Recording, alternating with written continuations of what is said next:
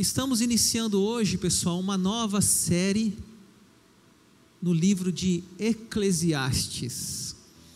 Eclesiastes ele está ali na, no meio da Bíblia, como eu falei, perto de Provérbios, Salmos. Eclesiastes tem 12 capítulos, 222 versículos e muita sabedoria para a nossa vida hoje. Eu não me lembro de ter pregado, talvez, uma série sobre o livro de Eclesiastes. É um desafio, porque são livros que não são tão comuns. Talvez tenha alguma pessoa aqui que nunca leu esse livro da Bíblia, mas ele é um livro de sabedoria assim como o livro de Provérbios, ele é um livro de sabedoria.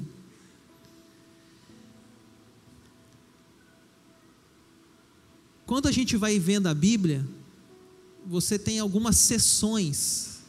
Você tem lá o Pentateuco. Cinco primeiro, né? O Brasil foi pentacampeão, Pentateuco, cinco. Gênesis, Êxodo, Levítico, Número e Deuteronômio. Depois você vem uma segunda sessão, livros históricos, Josué, Juízes, Ruth, Samuel. Depois você vem uma outra sessão, livros poéticos, que está o nosso livro nesse nessa sessão. Poéticos, livros de sabedoria.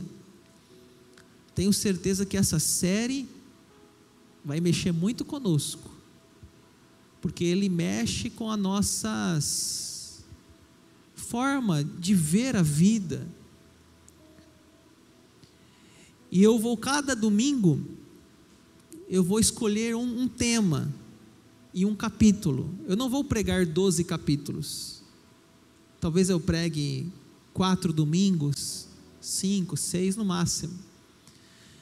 Mas o tema de hoje, ou subtema, é vaidade de vaidades. Eclesiastes capítulo 1, versículo 2 está na tela. Vaidade, vaidades, diz o pregador. Vaidade, vaidade, tudo é vaidade. Esse vai ser o tema do capítulo 1. Tudo é vaidade. O que é vaidade? Vaidade é algo passageiro, algo inútil, algo efêmero, algo sem sentido, algo transitório, isso é vaidade. E nós vamos ver aí que muita coisa que a gente corre atrás hoje não passa de vaidade. Quem escreveu o livro de Eclesiastes? O versículo 1 fala: Palavra do pregador, filho de Davi, rei de Jerusalém. Eu, pregador, venho sendo rei de Israel em Jerusalém. Quem se encaixa nessa característica é Salomão. Quem que é filho de Davi? Salomão. Então, Salomão escreveu três livros da Bíblia. Eu vou repetir: Salomão, filho de Davi, escreveu três livros da Bíblia: Provérbios, Eclesiastes e Cantares, ou Cântico dos Cânticos, a mesma coisa. Provérbios, Eclesiastes e Cântico dos Cânticos. São três livros que Salomão escreveu. E você sabe que Salomão era uma pessoa de muita sabedoria. Livro de Provérbios, muita coisa ali para a gente estudar. E o Eclesiastes, um pouco mais desconhecido, mas também com muita coisa para a nossa vida hoje.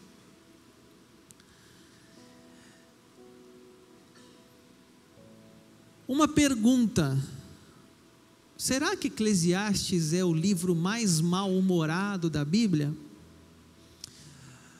numa primeira leitura de Eclesiastes, as pessoas têm essa impressão.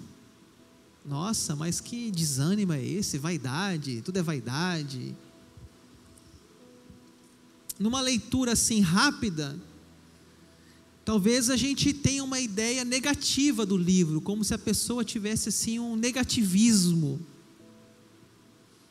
Mas depois que você vai estudando, lendo de novo e lendo de novo, aí você vai começando a perceber que realmente é um livro tão atual,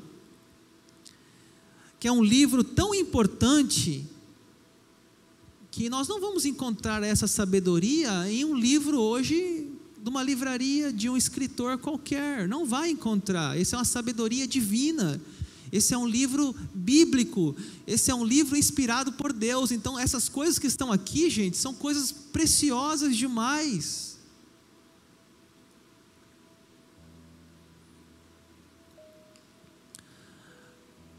Quando a gente fala de Salomão,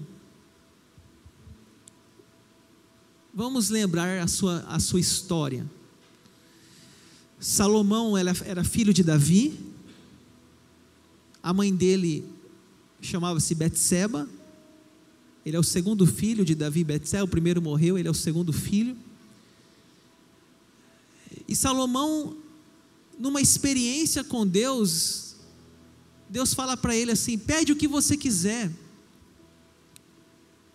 E em vez dele pedir dinheiro, riquezas, fama, ele pediu sabedoria. E Deus concedeu a esse homem chamado Salomão sabedoria. Uma vez trouxeram duas mulheres para Salomão. As duas mulheres estavam brigando porque diziam que aquele filho era das duas.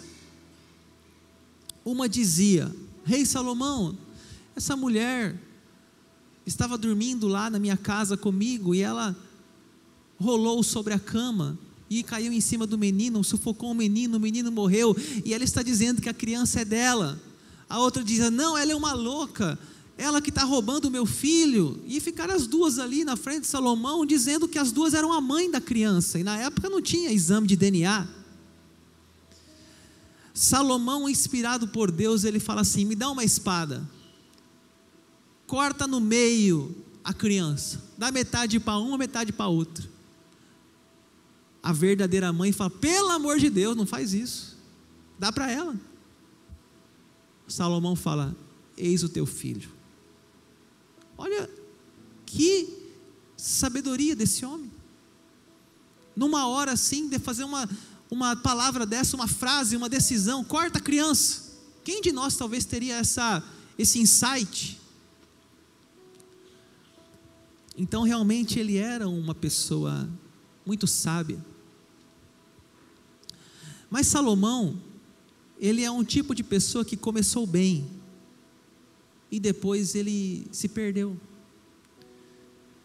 Depois a Bíblia fala que ele teve 700 esposas e 300 concubinas. Eu vou repetir. A Bíblia fala que Salomão teve 700 esposas e 300 concubinas. Gente, eu tenho uma esposa só. E eu vivo tomando bordoada dela, reclamação dela. Ontem mesmo ela falou: Você não dá atenção para mim? Só tem uma. Imagine 700 e 300 concubinas. E a Bíblia fala que essas muitas mulheres perverteram o coração dele. Por quê? Ele casou com uma egípcia, casou com uma outra de outro povo, e aquela mulherada começou a trazer as suas religiões, os seus ídolos, a sua fé, e aí Israel, que era uma, uma nação monoteísta, só tinha Deus, quando viu, estava tomada de poste ídolos, de colunas, de Baal, de um monte de coisa, porque Salomão casou com um monte de mulher de outros de outras fé. de outras religiões, de outras crenças. E ele realmente se perdeu na sua caminhada. O livro de Eclesiastes, possivelmente, foi escrito num período posterior da vida dele, quando ele volta-se para Deus, quando ele começa a pensar nos seus erros. Ele escreveu, talvez, Provérbios logo no começo da sua vida. Depois ele escreveu Cantares, dos seus muitos amores. E depois, no final da sua vida, ele escreveu Eclesiastes, num momento assim de maior sabedoria, talvez jamais maduro, e refletindo tudo que ele fez.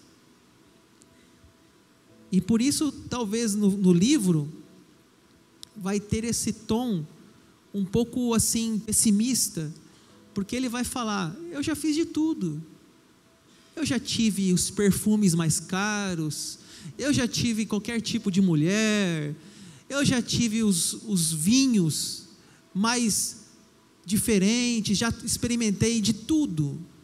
E ele vai dizer: e percebi que isso é vaidade. Ou seja, ele está contando para nós a sua experiência prática da sua vida. E ele vai chegar a essa conclusão: sem Deus, tudo é vaidade. Sem Deus, tudo é vaidade. E ele vai começar o capítulo 1 e hoje eu vou falar só do capítulo 1. Espero que você venha domingo que vem, nós vamos falar mais uma parte desse livro. É uma sequência.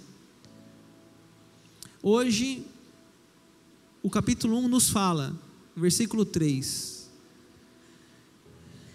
Que proveito tem o homem de todo o seu trabalho com que se afadiga debaixo do sol?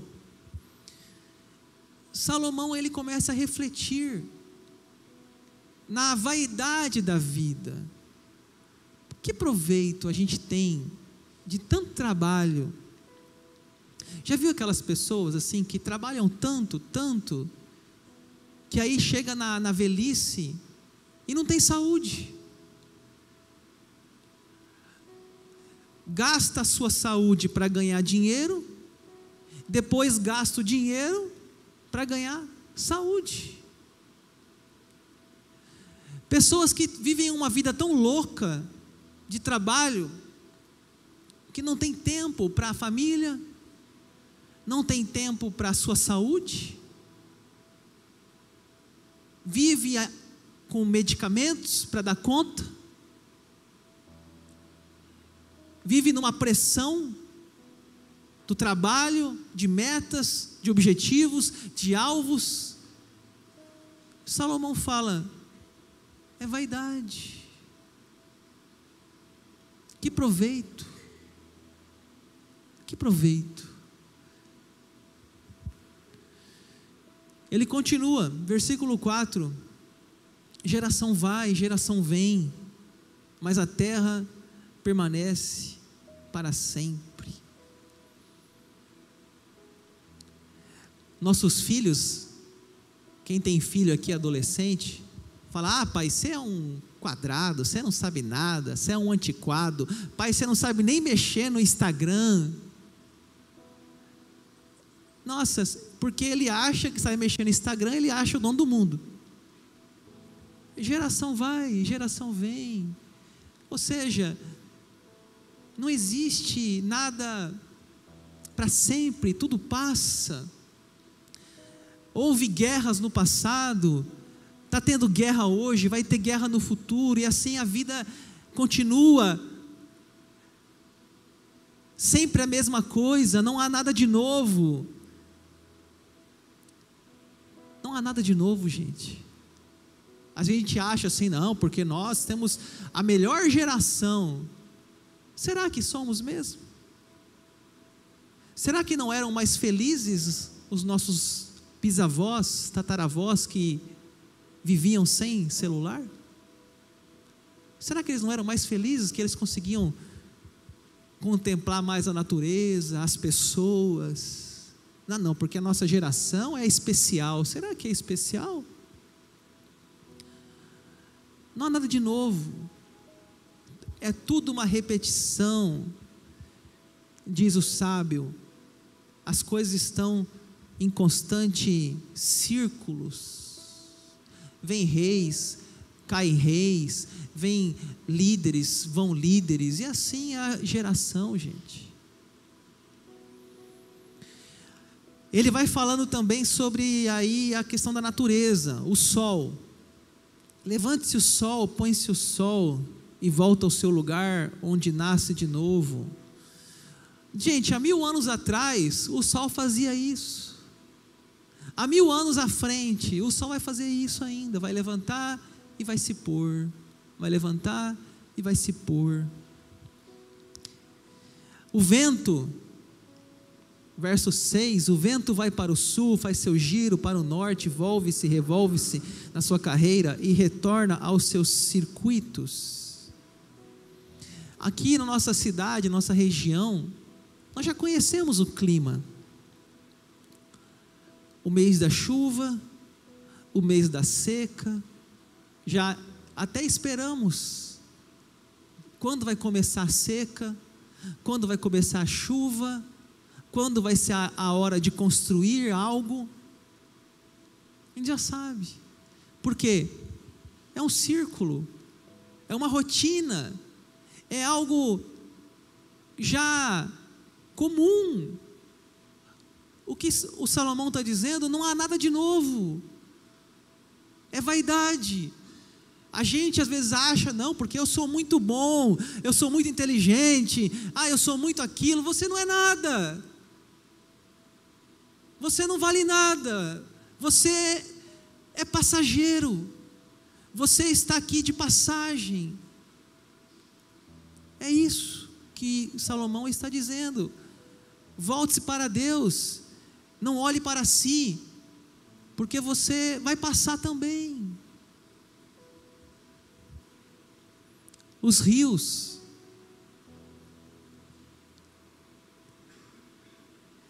Todos os rios correm para o mar e o mar não se enche. Ao lugar para onde correm os rios, para lá tornam eles a correr. Assim é os rios. O rio nasce na sua a, o mar nasce na sua fonte. Aí vai e aquele círculo e assim o processo de evaporação, a água vai para a nuvem, chove, e assim continua a vida. Não há nada de novo. Não há nada de novo. E há no ser humano uma insatisfação crônica Todas as coisas são canseiras tais que ninguém as pode exprimir, os olhos não se fartam de ver, nem se enchem os ouvidos de ouvir. Não sei você, mas às vezes eu me sinto assim, cansado. Por que cansado? Eu acordo todo dia naquele horário. Amanhã, segunda-feira, começa de novo a rotina. Acorda aquele horário.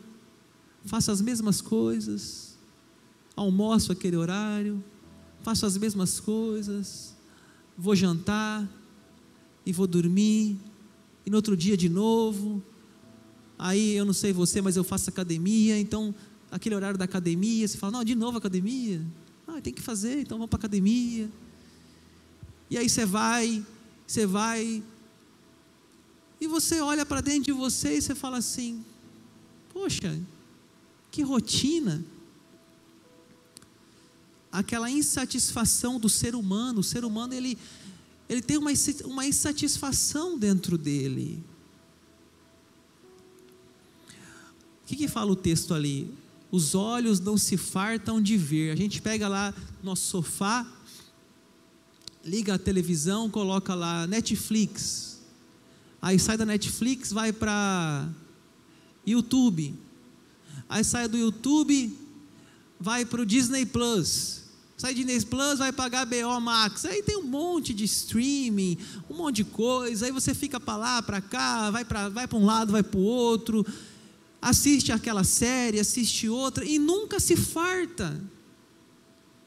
Nunca se enche. Os olhos não se fartam de ver.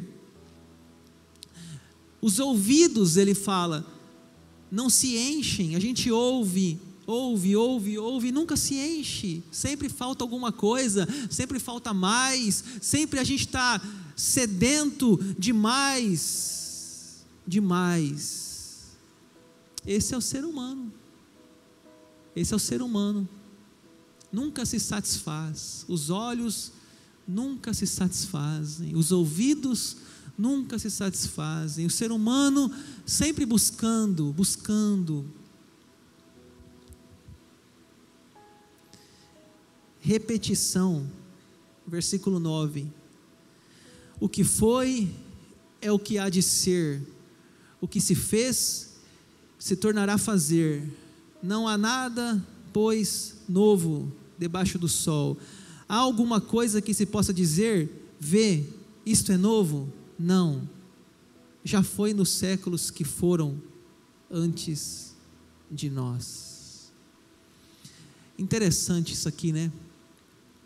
não há nada de novo. Ah, eu inventei algo. Não há nada de novo. Todas as coisas já foram. É só uma roupagem diferente. Lembra do. Quem lembra aqui do Orkut? Eu tive Orkut. Nossa, eu tenho mil amigos no Orkut. Cadê eles? Fizeram o funeral do Orkut? Agora hoje é o Instagram. Daqui a pouco, gente, vai ser outra rede. E outra. E outra. E algumas que já foram, já não são. E a vida é essa. A vida é essa não há nada de novo. É só uma roupagem. Os problemas da humanidade sempre foram os mesmos: solidão, adultério, assassinato. Sempre foi as mesmas coisas. Só muda a forma de apresentar as coisas mas é a mesma, a mesmice da vida. Não há nada de novo embaixo do sol. Versículo 11, e eu já vou encerrar. Já não há lembrança das coisas que precederam, e das coisas posteriores também não haverá memória entre os que hão de vir depois delas. Gente, as coisas caem no esquecimento. Hoje, eu estou fazendo o meu melhor, Daniel. Estou fazendo o meu melhor. Estou dando a minha vida nessa igreja. Estou dando o meu coração pela minha família Talvez o meu filho, Samuel, vai lembrar de mim. A ah, meu pai era pastor, meu pai fez isso, fez aquilo. Talvez já o meu neto, é, tinha um tal lá de Daniel, meu avô, fez alguma coisinha lá em Rondonópolis, foi pastor lá numa igreja, o meu bisneto, quem que era meu avô, mãe? Meu tataraneto, ele não vai nem saber que eu existi. A vida é assim.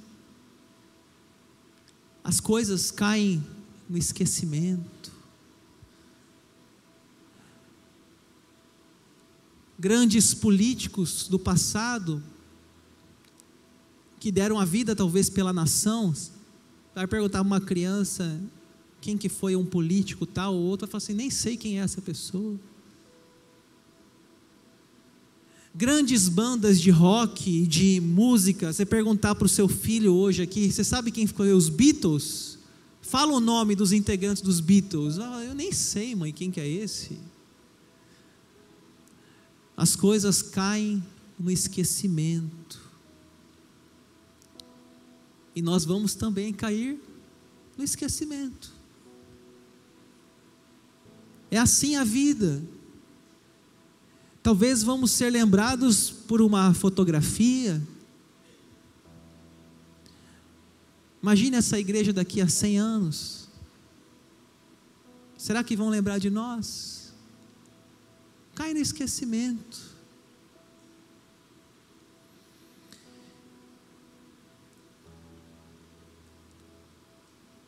O tema do capítulo 1, eu encerro.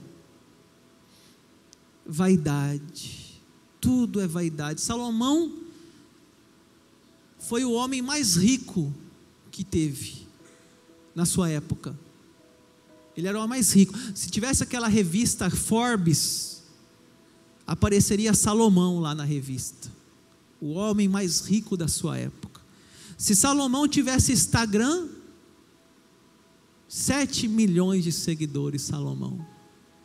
Salomão postando lá: Filho meu, ouve teu pai, a tua mãe.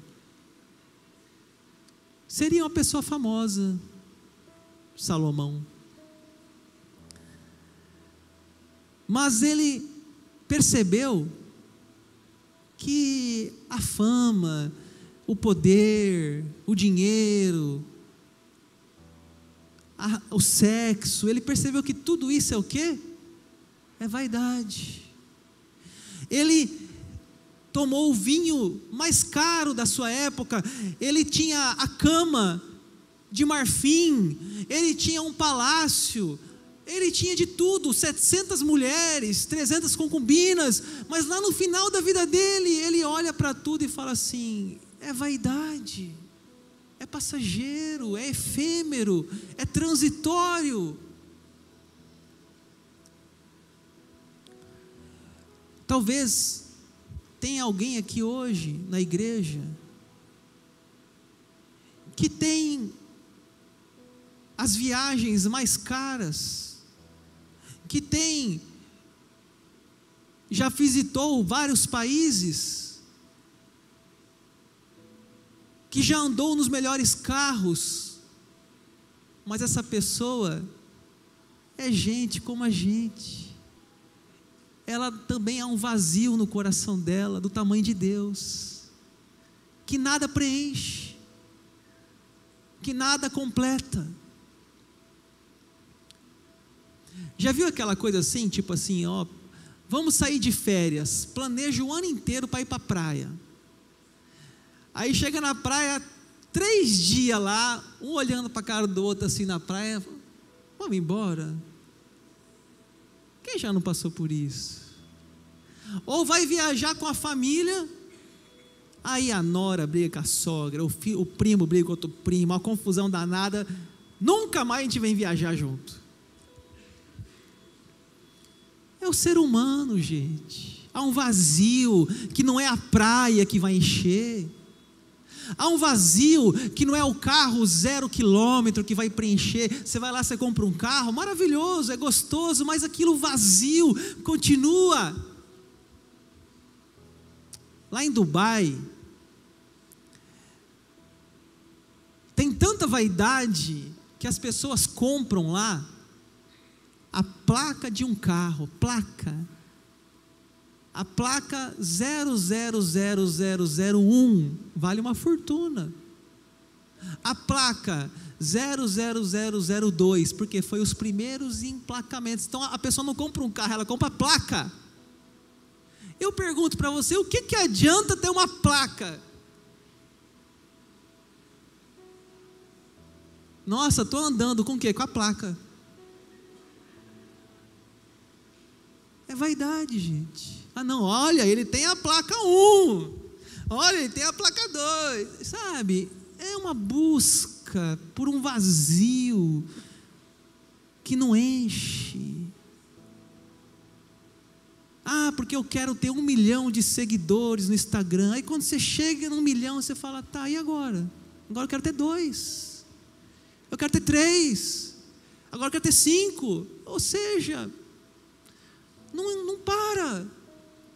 Ah, não, porque meu sonho é ser mãe, ser pai. Ah, não, agora meu sonho é ser avô. Agora meu sonho é ser bisavô. Agora meu sonho é ver meu. Gente, nunca tem fim. Esse é o vazio do coração humano. Você vê aí, por exemplo, grandes milionários acabando a vida no suicídio. O cara tem os quadros mais famosos, o cara tem as casas mais milionárias, mas ele tem um vazio no coração dele que só Deus preenche. Que nada preenche, só Deus. Eu encerro com uma frase de Agostinho, que é o objetivo dessa pregação para nós. Vamos ler na tela? Fizeste-nos para ti, inquieto está o nosso coração, enquanto não repousa em ti. Ou seja, em Deus. Deus, fizeste-nos para ti. Inquieto está o nosso coração enquanto não repousa em Ti, em Deus. Ah, pastor, eu não posso viajar? Pode. Ah, pastor, eu não posso ter um carro bom? Pode. Um relógio, uma roupa? Pode. Mas isso não vai preencher o seu coração. Isso é vaidade. A placa 0001 você pode ter, mas é vaidade. O sábio diz: tudo é vaidade. Só Deus nos resta, gente. Só Deus nos resta. Espero que vocês estejam entendendo o que eu estou dizendo aqui. Você pode ter tudo, mas sem Deus, você não tem nada. O vazio permanece em você. Porque há no coração do ser humano um vazio do tamanho de Deus. E sem Ele, não adianta. Tudo isso é passageiro.